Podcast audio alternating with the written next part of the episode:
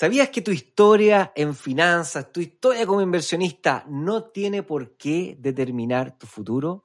Quédate aquí porque en este episodio número 148 te enseñamos todo acerca de la maravillosa herramienta llamada resiliencia financiera. En el mundo de los inversionistas, el que más sabe sobrevive. Los inversionistas somos seres en constante transformación. Para bien o para mal, tú eliges. Si elegiste ser el mejor, llegaste al lugar indicado. Aquí aprenderás tips de líderes de diferentes manadas que te enseñarán nuevos ángulos y miradas para que te conviertas en una mejor versión de ti. Un Inversapiens con múltiples conocimientos, olfato fino y visión estratégica. Un ser evolucionado que sabe moverse en todos los lugares, empresas y mercados. No peligra su dinero, consigue mejores trabajos y el miedo no lo paraliza. Bienvenidos a Inversapiens todos somos inversionistas. Con ustedes, Nicolás, Magner y Carlos Escándar. Hola amigos de Inversapiens, ¿cómo están? Bienvenidos una vez más a este podcast de finanzas y de inversiones, eh, donde queremos que tengas una, ayudarte a tener una relación más sana con el dinero y con todos los mensajes, correos, eh, mensajes por el Telegram, WhatsApp, eh, en el Instagram, por ahí, por todas esas, por, por todos los canales, eh, toda la gente que, nos dice que hoy día gestiona su dinero, que está invirtiendo en ETF, que invirtió en criptomonedas, o que armó un presupuesto, o que, eh, no sé, una vez nos llegó un correo de alguien que había congelado la tarjeta de crédito.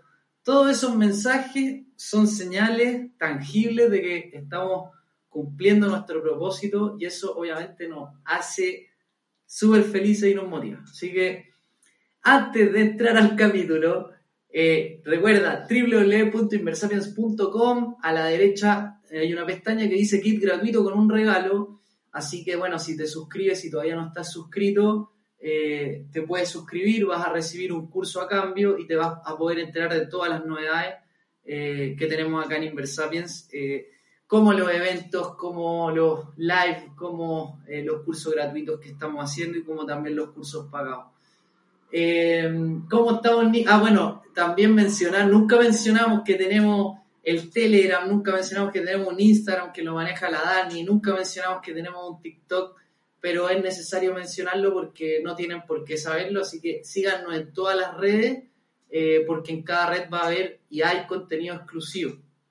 Así que ahora sí, ¿cómo estamos, profe? Bien, pues bien, bien, súper bien, contento como cada semana grabando el episodio. Y, hoy día hay un tema que, yo lo leí y me explotó la cabeza cuando lo leí la semana pasada en mi lectura friki ahí que hago de, libro al azar, aleatorio. Encontré un tipo que yo no conocía que te venga a presentar, Carlos, hoy día que se llama Boris Cyrulnik. ¿Ya? Ya, es que es un psicólogo y este psicólogo, yo no tenía idea, pero descubrió o, construyó una teoría basada en la resiliencia. ¿Y qué es lo que es la resiliencia? Pues él decía, mira, la historia, tu historia no determina tu destino. ¿Vale? Pero decía, siempre y cuando tengas la mentalidad correcta. Entonces él separaba, decía, mira, hay dos tipos de personas. Las personas que frente a una crisis no son capaces de salir de esa crisis y las personas que ocupan esa crisis para resignificarla, aprender y ser una mejor versión. Y el punto está en que los, segundos son las personas que tienen más resiliencia para el futuro. Entonces, a mí se me ocurrió, yo dije, bueno, esto es muy parecido a lo que vemos muy común en finanzas y en inversiones, que son personas, a todos nos ha pasado alguna vez, yo creo a mí me pasó, y yo sé que a ti, Carlos, también te ha pasado, pero lo has dicho varias veces en los episodios, de que tenemos problemas financieros. Yo creo que por más de que tengamos Inversapien y que sepamos un poquito más de inversiones, eso no significa que no seamos personas normales, comunes y corrientes, que no hayamos tenido en algún minuto problemas financieros, o sea, de desorden financiero, sobreendeudamiento, sobreconsumo, nula inversión o incluso inversión y perder dinero por invertir mal. O sea, hay errores y esos errores se transforman en problemas y si no se tiene la suficiente resiliencia para poder enfrentar ese problema, se puede transformar en una crisis.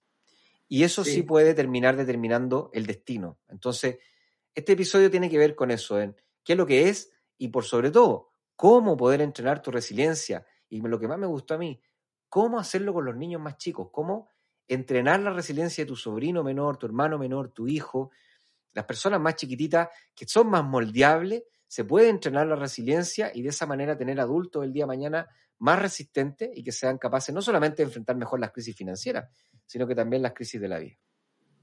Sí, eh, Nico, hay, hay varias cosas, o sea, que cada vez que habléis se me ocurren como cinco ideas y, las tengo que decir porque si no después se me pueden olvidar.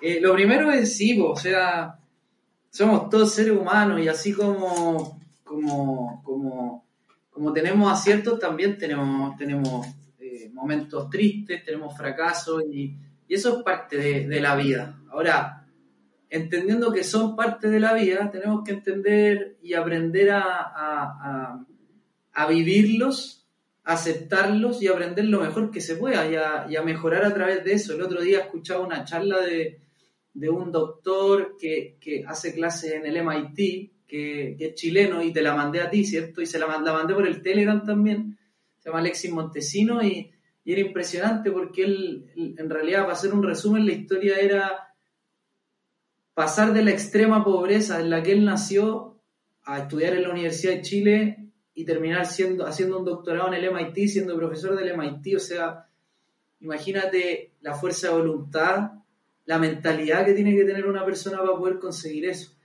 Y, y bueno, quizás es el ejemplo extremo, ¿cierto? Pero, pero en la vida diaria tenemos, en, en todo podemos aplicar esto y, y las finanzas no, no, están alejadas de eso. De hecho, en realidad quizás la audiencia no, no sabe esto y, y no piensa esto, pero la verdad es que yo tengo la fortuna de que, de que mis papás tuvieron una relación no tan buena con el dinero y por eso yo siempre he sido ordenado desde que he generado dinero, o sea, desde que salí de la universidad. Yo, yo soy súper ordenado y, y, y, aprendo, entonces no me caigo tan fácil en, en las finanzas e inversiones sin, sin, ser sobreconfiado. O sea, te estoy, te estoy diciendo que yo me preparo, estudio, analizo, soy súper metódico, etc. Mientras que el Nico, que es el doctor en finanzas, el profesor hace 15 años, eh, ha, ha, mejorado un montón desde que partimos Inversamen. Yo también he mejorado un montón, obviamente, eh, pero, pero gran parte lo tenía avanzado por, por esta crisis económica que, que, viví con mis papás. Y, y es impresionante, eh, yo, yo, te lo digo porque lo veo, lo he visto, el, el, el, el avance que ha tenido el Nico en, en la gestión de sus finanzas personales. O sea, Nico, voy a contar una anécdota. Ahí tú me decís si ahí cuando acabemos el capítulo. Me decís, lo editamos. Me no, no, aquí no editamos nada. A mí no me gusta cortar nada. No. Eh, pero ponte que, que, antes la gestión de la plata en tu total casa es, le. Total es sin llorar. Así que si te, te tiré una anécdota muy elegadita, yo me tiro otra. Así que sin llorar. Ya, ya, ya, pero ahí como que la Connie era la que, la Connie, tu señora, era la que gestionaba el dinero y tú no te metías porque a ti en general no te gusta mucho la parte administrativa pero en un momento dijiste que no puede ser porque al final estoy pagando el precio de no, de no meterme en las finanzas de mi casa. Eso fue hace varios años ya, pues hoy día, hoy día yo te veo y veo el, avance que, que hay tenido. Y no solo en las finanzas, o sea, eh, la misma historia de que tú eres, de que tú eres guatón. Bueno, yo también fui guatón y he bajado hartos kilos. Así que, pero, pero tú fuiste guatón, guatón, guatón. Y hoy día, y hoy día, bueno, nosotros este proyecto es digital, entonces no nos vemos tanto, eh, pero cuando te vi la última vez, ya estáis entrenando, no sé, cuatro veces a la semana, CrossFit a un nivel eh, medio avanzado, y, y, es impresionante el cambio físico que hay tenido, no solo en los últimos años, sino desde que erais, desde que erais guatón, guatón. Eh, entonces, esto es lo mismo, ¿cierto? Es como, es como, ¿cómo podemos construir? el Nico se leyó este paper, este libro, yo, yo no, pero, pero me imagino, porque lo que conozco al Nico, que va a ir por más o menos este camino de, bueno, ¿y cómo cambio la mentalidad y los hábitos para decir, bueno, los errores hasta ahora son parte de mi historia, eh, pero hoy día saco un aprendizaje que me pueda llevar de, como lo hizo el profe, de ser guatón a estar en un nivel físico súper bueno, o como lo hizo Alexi, eh, pasando de la extrema pobreza a ser doctor del MIT, o, o, como lo hice yo, quizás que vengo de una familia que no tenía una relación sana con el dinero, hoy día a, a tener un proyecto asociado a ayudar a las personas a tener una, una, una relación más sana y abundante con el dinero. Entonces, Eh, por eso este capítulo es valioso y, y, a mí me hace, cuando Nico me propuso todos los posibles capítulos, yo le dije, oye, hagamos ese porque, porque, porque esos son los que realmente pueden generar impacto. Ya me diste, oye, como bomba en fiesta, pero bueno, está bien, pues hay, hay que, hay que recibir cuando uno comete malos errores. Sí. Oye, pero mi, la CONI sigue administrando todas las finanzas, ¿eh? yo creo que es, muy sano, pero ese otro episodio que nos podemos grabar, tengo toda mi, mi, filosofía ahí que funciona. Pero bueno, en fin. ¿De qué se trata? Mira, hay dos posibilidades. Generalmente, lo primero que la vida, como dice por ahí una novela, la vida es una tragedia. ¿ya? Eh, los griegos decían que era interesante hacer obras de la vida y no de la muerte. De hecho, hay muy pocas obras grabada o, actuada, escrita, de, muerte, porque para, para los griegos la muerte no era interesante, porque una vez que te morías ya dejabais de tener tragedia, pues estabais muerto. lo que era interesante era la vida, pues la vida estaba llena de tragedia. Entonces, lo primero es eh, que este, este psicólogo es más bien de una corriente más pesimista, que dice que la vida es una tragedia y que no hay que engañarse ni pensar de que la vida va a ser color de rosa, campos de flores, todo bonito, perfecto, genial, ¿ah? los presupuestos cumpliéndose al, así exacto, generando los resultados que quiero, no. ¿ya? La vida está llena de imprevistos y esos imprevistos, si no se gestionan bien, se pueden transformar en tragedia. Incluso si se gestionan bien, pueden también transformarse en tragedia. Hay enfermedades catastróficas, bueno, hay un montón de tragedias. Pero él dice que hay un grupo de personas, que no, es no menor, que se destrozan frente a estas tragedias y que se sumen en, una, eh, en, en, un desaliento que se transforma en una depresión. O sea, eh, empiezan a, pensar de que tienen una mala suerte excesiva, que, mm, que, porque a ellos, y se empieza, empiezan a, hacer malos lidiando con esa tragedia y empiezan a perder algo que, que yo creo que es muy peligroso, que es perder la esperanza. Y cuando pierden la esperanza, entonces empiezan a perder la voluntad de seguir caminando. Porque dicen, bueno, ¿para qué voy a seguir si al final esta cuestión no tiene salida ni nada? Y eso es peligroso incluso a nivel patológico. Pero quizás a nivel menos patológico en finanzas ocurre muchas veces que las personas dicen, no, yo para qué llevo un presupuesto, si la otra vez intenté, no resultó, lo hice un mes, no me resultó, lo hice dos, tres, cuatro, cinco meses, no me resultó, así que al final, ¿sabes qué más? Entran en una especie de depresión no clínica, pero sí es una microdepresión que los hace perder la esperanza de que sí pueden ordenar su finanza y entonces terminan de tener la voluntad de ser una mejor versión. Y ocurre con las inversiones. ¿Cuántas personas, Carlos, no nos han contado que comenzaron a invertir, les fue mal y dejaron de invertir? Sí. Y nunca más invirtieron. Comenzaron a ahorrar, no les fue bien, dejaron de ahorrar. Y el, ejemplo más, más, yo creo que el, ejemplo más abundante es las personas que, que se sobreendeudan a un punto en que ya, no sé, por la deuda muchas veces su sueldo y, como que empiezan con una, con una mentalidad de frustración en el sentido de, pucha, todo lo que gano es para pagar mis deudas. O me voy a demorar, no sé, años en salir de mis deudas para poder invertir. Y esa, el ver tan inalcanzable un objetivo hace que, entren en esta desesperanza de la que habláis tú. Claro, y mira lo que dicen acá, dice, mira, se obsesionan tanto con el fracaso y con la tragedia, con el desastre, que empiezan a padecer pesadillas. ¿Cuántas veces no le hemos dicho a la audiencia y cuántas veces no hemos contado, a mí me ha pasado un montón de veces, que empezáis a dormir mal. Así de grave y de, digamos, de, mundano. Eh, esto empieza a afectar el sueño. Empezamos a tener recuerdos, recuerdos recurrentes, o sea, estamos como permanentemente pensando en eso. Perdí plata en el mercado, cayó el mercado, perdí plata, perdí plata, perdí plata, perdí plata. Y empezamos a volvernos ansiosos. Entonces, empezamos finalmente a perder calidad de vida. Yo creo que lo más importante al final, al final del día, yo le digo a todos los alumnos, a las personas que me conocen, oye, si al final lo importante, al final lo realmente importante tiene que ver con la vida que estáis viviendo, pues la vida una, nadie te la va ni devolver, ni pausar, el tiempo pasa y si no lo disfrutáis, eh, entonces realmente es muy complicado. Entonces, eso es lo que dice este, este psicólogo. Pero dice para que no seamos tan pesimistas, dice, bueno, pero también hay otro tipo de personas, ¿ya?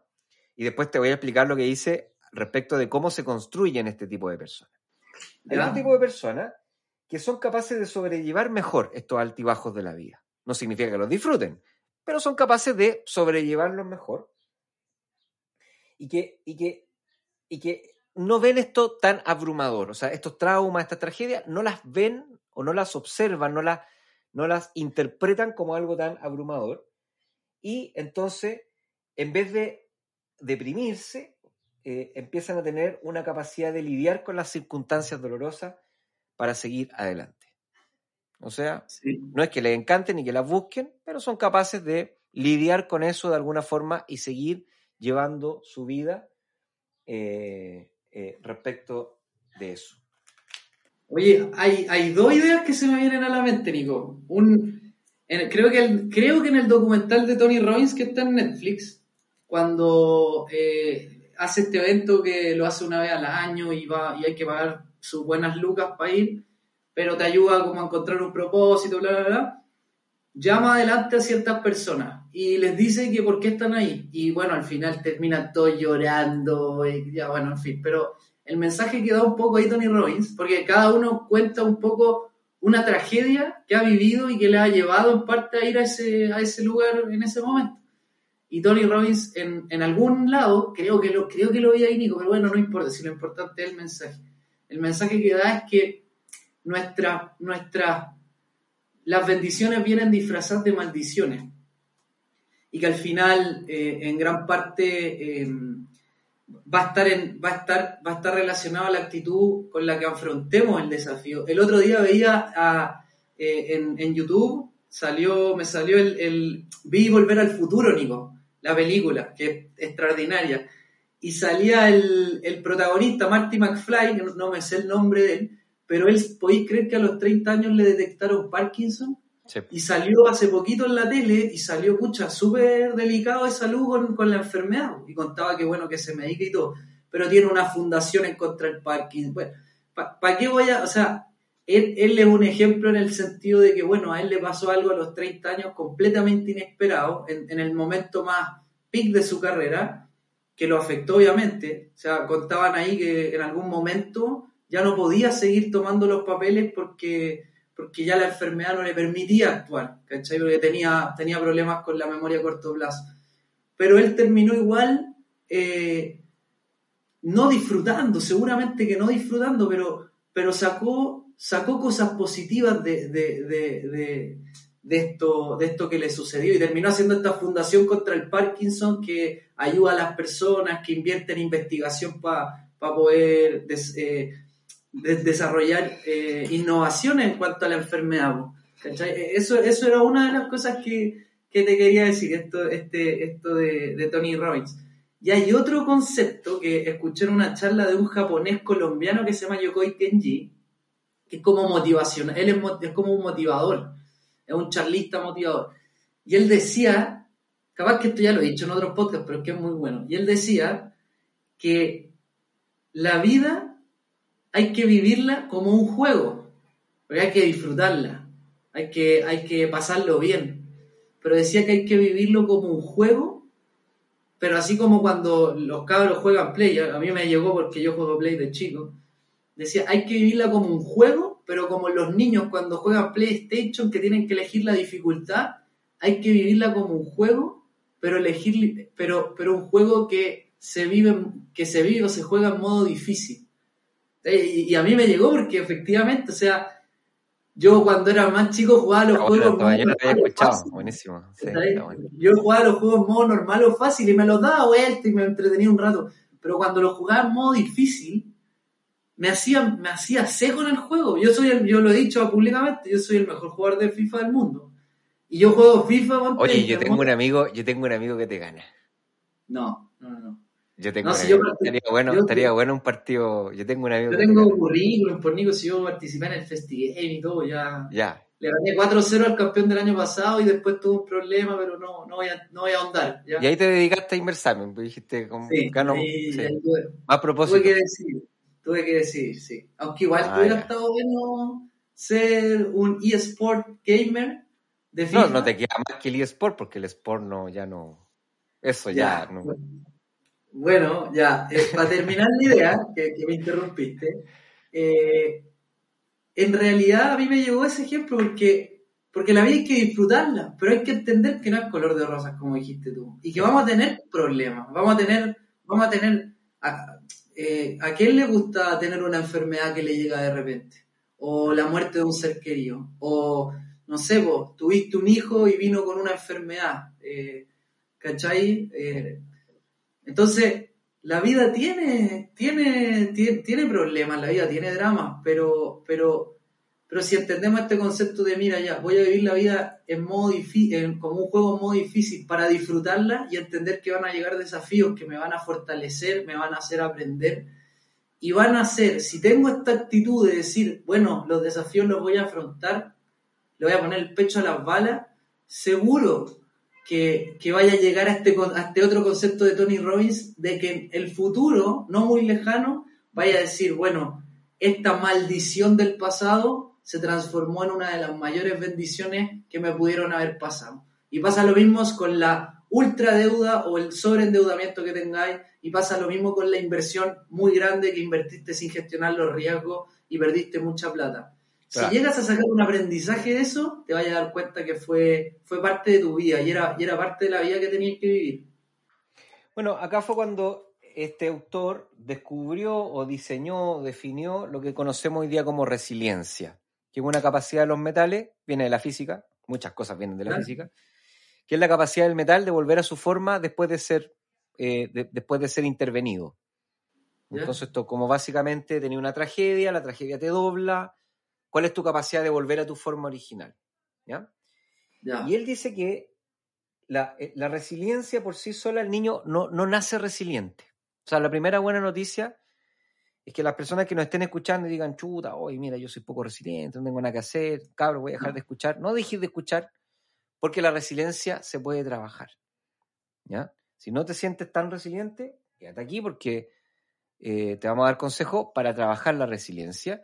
Y también consejos que le pueden servir a alguien que, tiene relaciones con los más chiquititos para ayudar también a generar resiliencia. Nunca está de más. Y nunca está, aunque te sientas muy resiliente, nunca está de más seguir trabajando la resiliencia propia. Entonces, él dice que tiene que ver con la. Mira qué, curioso, ¿ah? Tiene que ver con la cantidad de interacción que tengan las personas con otras personas. Tiene que ver con la capacidad de generar relaciones. Ya. Entonces él dice que construimos resiliencia cuando desarrollamos relaciones. Relaciones, por supuesto, con, otras personas. pero, pero tienen que ser, tienen, me imagino que tienen que ser relaciones constructivas y positivas, porque si no. No, obvio, con los, con los tóxicos no, claro. Sí, No, claro, sí, sí. claro. Ahora, ahora, ¿qué pasa? Dice que, que que a partir de las relaciones con personas y situaciones y situaciones que nos vamos encontrando a través del tiempo, vamos construyendo este tejido de resiliencia. Como si fuera, como si fuera esta, yo siempre me acuerdo, mi mamá me llevaba al circo, estos tipos que se, ah, de, los trapecios y todo, y ponían como una malla abajo, que si se caían, que la malla los soportara. Entonces, cada punto de este telar, de esta malla, es una relación que tú construyes con otras personas o con situaciones. O sea, no solamente son relaciones con personas, sino que cómo tú vas, por ejemplo, construyendo la relación con la situación que pasó con tus papás, o cómo yo construyo mi relación con la situación que me, que que, cuando yo estaba desordenado financieramente, cuando estaba gordo, o lo que sea. No solamente son relaciones con personas, sino que con la situación. Pero aquí viene lo importante, dice, mira, cuando se va una puntada, dice, cuando llega una tragedia, se va una puntada. O sea, de esta red se desamarra un, nudo que tenía la red, ¿cierto? ¿Ya? Mientras queda un nudo, siempre va a haber la posibilidad de volver a crear nuevas puntadas.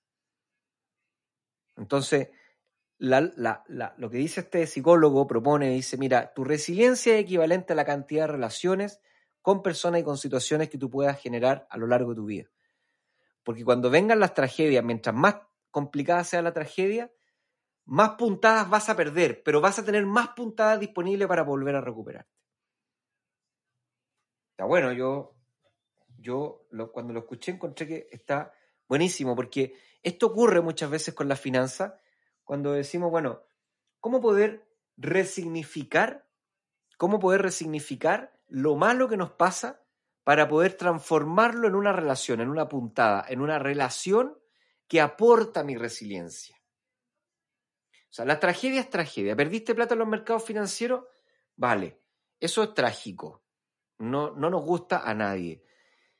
Te pusiste la meta de ahorrar cierta plata y no lograste cumplirla porque se te ocurrió comprarte un capricho, vale, a todos nos nos ha pasado. No pudiste seguir tu presupuesto porque se te olvidó registrar el gasto o lo que sea. Por supuesto que estamos poniendo ejemplos de inversionistas, ¿cierto? Pero podemos llevarlo a ejemplos de vida sana, de deporte, de relaciones. O sea, esto se puede extrapolar a todas partes de tu vida. Pero quedémonos en finanzas porque para eso está Inversapia. Entonces, ¿qué pasa? En vez de desanimarte, en vez de tomarlo como una tragedia trágica, agobiarte, que te dé ansiedad y que te termine transformando en una persona sin esperanza y que por tanto no tenga voluntad para seguir desarrollando ese hábito, resignifícalo de esta forma. Di, mira, qué buena oportunidad tengo para construir un tejido que me va a hacer más resiliente para el futuro. Porque esto que estoy viviendo es una experiencia valiosa me estoy, que me va a permitir aprender, que me va a dar la motivación suficiente. Motivación no tiene que ver con sentir ganas, se tiene que, tiene que ver con tener motivos para aprender. Y de esa forma ser una mejor versión. Si tú te relacionas de esa forma con tu tragedia, vas igual a sentirte mal, no te vas a sentir mejor, pero vas a estar trabajando tu red de resiliencia para que el día de mañana, cuando lleguen más tragedias, tú seas más resiliente y puedas tener más recursos para sobrellevar. Sí, Nico, igual a mí, a mí me, estoy completamente de acuerdo. solamente diría, además, que, como tú dijiste, ¿cierto? O sea, no significa que las personas resilientes disfruten lo que les pasa. O sea, y, y, y, y, al contrario, de repente uno lo pasa mal. O sea, yo, yo encuentro, Nico, que tú tenías una, una fuerza súper grande, mucho más que yo cuando te pasa algo más malo. ¿Cachai? Onda, a mí cuando me pasa algo malo, yo soy bien emocional y soy bien expresivo, entonces así cuando estoy contento, estoy muy contento, cuando me pasa algo que me pone triste, me pone muy triste. Y yo cuando estoy triste lo paso mal, ¿cachai? O sea, mi tristeza es, eufórica como mi alegría cuando estoy alegre. Eh, y en el momento en que estoy triste, esa tristeza es una lata, eh, en, algún momento duele o, genera otras emociones negativas, pero la emoción a medida que pasa el tiempo empieza a ser menos intensa y ahí eh, empieza a salir esta, esta resiliencia en mí. ¿Qué es lo que estoy tratando de decirle a la audiencia? Es, no, justo, hoy, justo ahora nos está escuchando una persona que está atravesando un momento súper súper sobreendeudado o que perdió mucha plata en los mercados financieros y que pueda tener ahora una emoción súper negativa y súper fuerte, de tristeza, de apoyo, de lo que sea. O sea, ser resiliente no va en contra de que hoy día lo estéis pasando súper mal. O sea, pasarlo mal es parte de una tragedia. Es difícil saltárselo, somos seres humanos, somos emocionales. Aún así, entendiendo que hoy día estáis pasando un momento difícil por una tragedia financiera, igual la resiliencia, es parte de ese proceso para que no haya como, no, pucha, lo que dice el Nico, ah, es que tengo que cambiar, tengo que resignificar las cosas, pero es que igual estoy súper triste, pues entonces quizás lo que dice el Nico de resignificar las cosas no es para mí, no, si es para ti. ¿Cachai? Si es para ti, aunque justo ahora lo estoy pasando súper mal, porque es parte del proceso también. Sobre todo si, mientras más grande la tragedia va a ser peor cómo lo estés pasando. Entonces, a todo lo que dijo el Nico es igual, aunque sea muy resiliente, no te olvides que eres humano y también lo va a pasar mal si algo te afecta eh, mucho y, no se está dando el, resultado que tú querías. Exactamente. Mira, dice acá que las personas incluso pueden, con mucho trabajo, por supuesto, pueden, lo más, pueden ser expertas en encontrar un sentido en la pena. ¿Ya? encontrarle un sentido a la pena, decir, bueno, algo tengo que aprender acá, algo voy a poder aprender acá eh, y eso hace que vean estas traumas como una experiencia útil para aprender, de la que incluso son capaces de reírse. ¿Cuántas veces nos han, han encontrado con personas increíbles, ah, a mi juicio, que son capaces de reírse de su propia desgracia? Es más, fíjate que hay mucho humorista que el stand-up comedy está basado en la capacidad de reírte de ti mismo y de tus propias desgracias. Y eso a la gente le encanta, y le encanta porque es una capacidad muy interesante de desarrollar. Muchas veces andamos preocupados de desarrollar aspectos técnicos de la vida, pero estas cosas que están tan a la mano, eh, las dejamos de lado. Dice, y esto tiene sentido, tú lo dijiste, Carlos, los resilientes nunca pierden la capacidad de ver cosas, no, nunca pueden ver que a pesar del trauma, el futuro puede venir mejor, aunque sea muy doloroso el presente. O sea, que una cosa sea muy dolorosa hoy día no significa que mañana no podamos eh, disfrutar. Nico, a mí, a mí me pasó algo muy choro con. Ahora con el tiempo te lo digo, porque en el momento lo, lo pasábamos mal, pero con la crisis económica de mis papás, nosotros en la casa lo pasamos mal. Lo pasamos mal, o sea, mis papás peleaban frecuentemente por, por eso. Se echaban la culpa, eh, se, peleaban fuerte, eh, había, habían carencias de, de- muchas cosas, sobre todo de comunicación, ¿ya? Eh, y después, hoy día yo veo, ya, ese adelante, la hora es que tengo Inversapiens. ¿Por qué dije lo de Tony Robbins de esto de las bendiciones? Porque hoy día yo veo como que yo tenía que vivir eso. O sea, era como que el destino, el destino dijo, no, Carlos va a ser hijo de Patricia y Pedro, y ellos van a tener una relación mala con el dinero, y Carlos va a ser un compadre que le van a gustar las finanzas, va a ser bueno para las matemáticas, pero tiene que vivir estas carencias, porque yo creo que al final la única manera de enseñar algo es con el ejemplo. Entonces, para poder tener Inversapien yo tenía que vivir eso, tenía que pasarlo mal, en su momento sufrir, a mí me llevó a la depresión, yo lo he dicho 40 veces, pero hoy día, y en el momento lo pasé pésimo, pero horrible, horrible, horrible.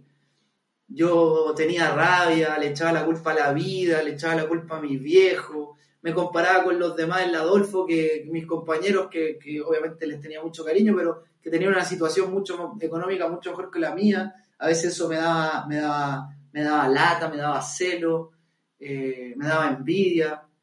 Y, decía, ¿y, ¿y por qué a mí no? ¿Por qué a ellos sí, a mí no?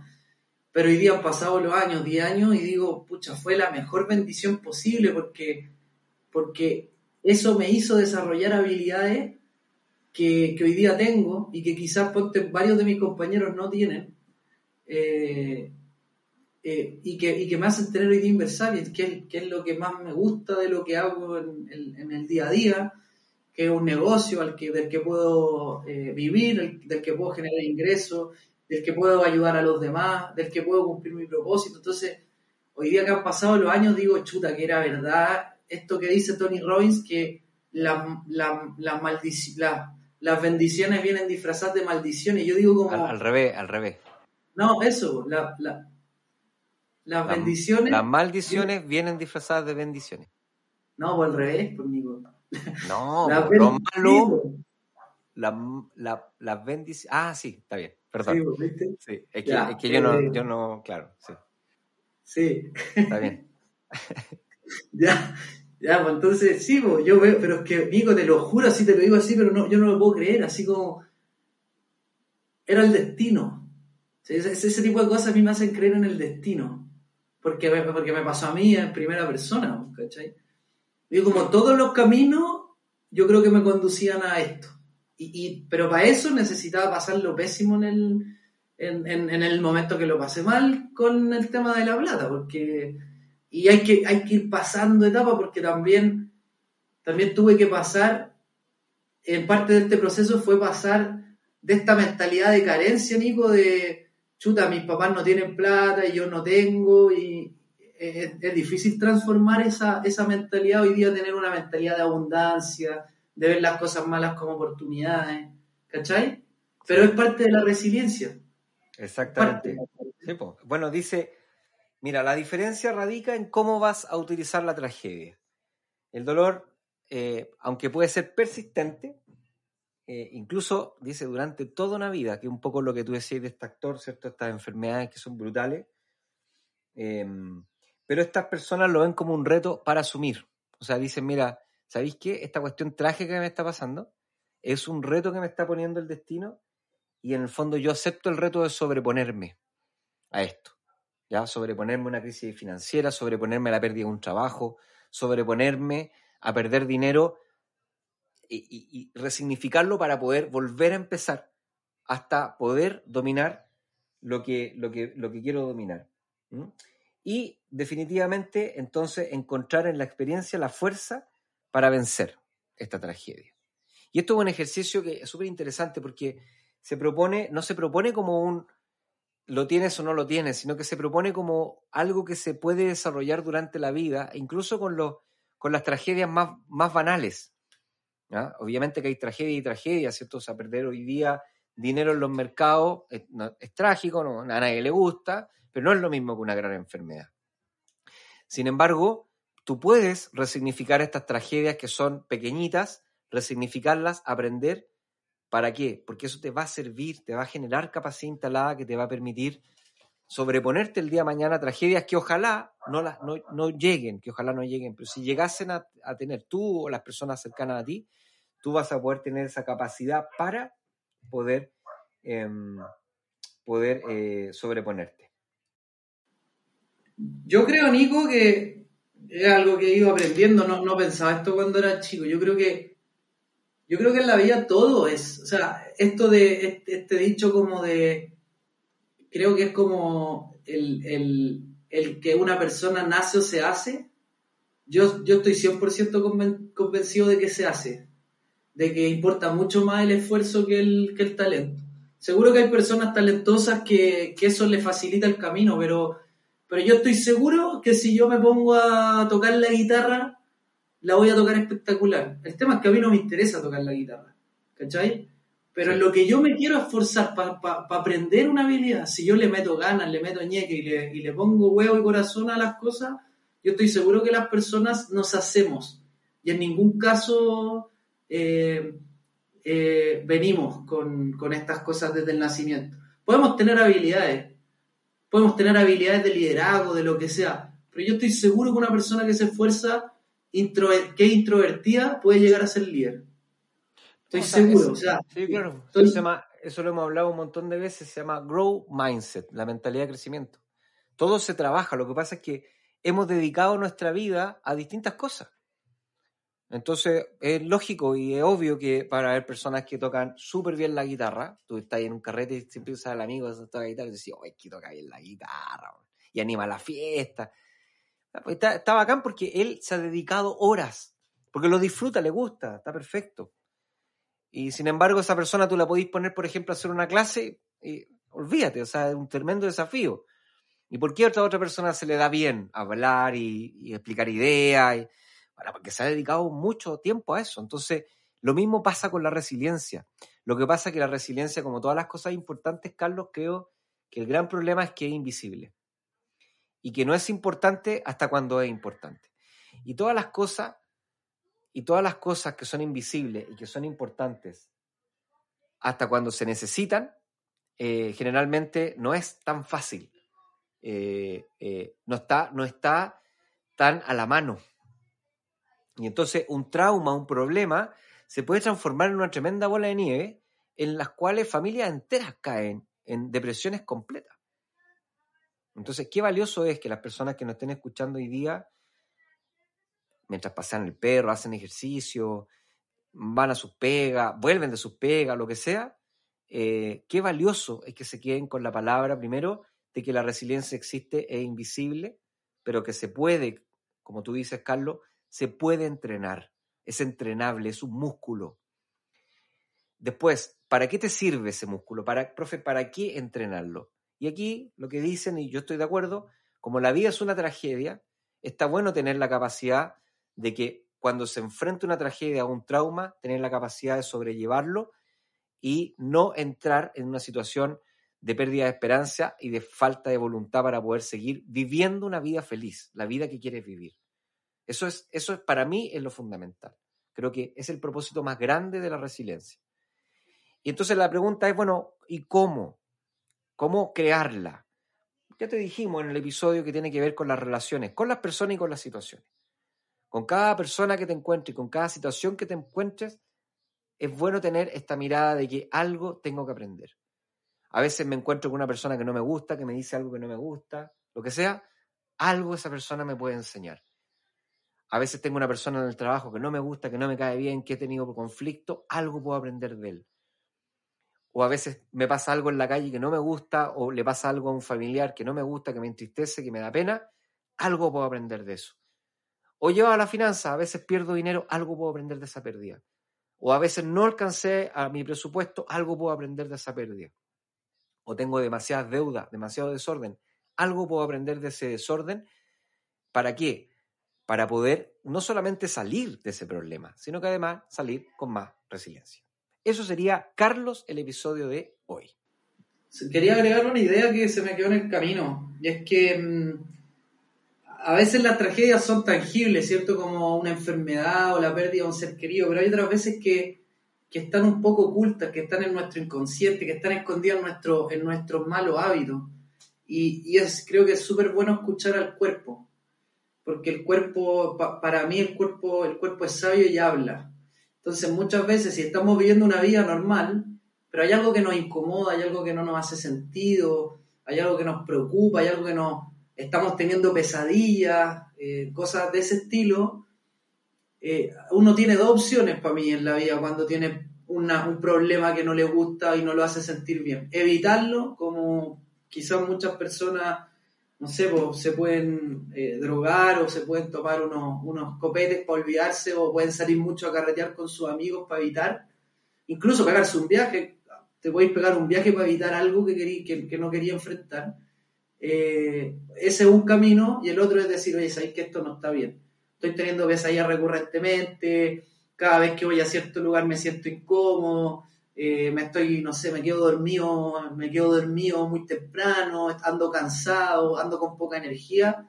Todo ese tipo de cosas para mí son señales del cuerpo de que tenemos que decir, oye, para, para, para, algo está pasando, eh, voy a escuchar a mi cuerpo, porque de repente esa, esos problemas que son inconscientes pueden ser más peligrosos porque no, no tenemos un, un, como tú decías, Nico, es silencioso, no tenemos algo así que nos haga ruido, entonces de repente eh, ese era el último mensaje, escuchar al cuerpo para, para que estas tragedias silenciosas puedan salir a la luz y podamos enfrentarlo lo más rápido posible, porque al final, como la vida tiene tragedia, eh, dejando excepción esto de la muerte y ese tipo de cosas, las tragedias que tienen que ver más con, con esto de, no, no sé, tengo una depresión o, o tengo un desafío que tengo que enfrentar, ojalá que lleguen lo antes posible y que las enfrentemos lo antes posible para poder ser una mejor versión antes y poder desarrollar habilidades nuevas que nos permitan alcanzar otro objetivo y disfrutar más la vida, porque al final con,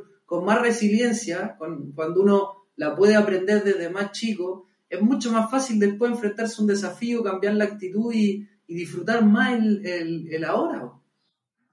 Así es, así es. Así que Espero que te haya servido este episodio. Resiliencia financiera. El financiero, el apellido se lo pusimos nosotros, pero resiliencia, tómatelo así. Eh, ocupa, reflexiona, ayúdanos a compartir. Pásale este episodio a alguien tal vez que esté pasando por un momento difícil.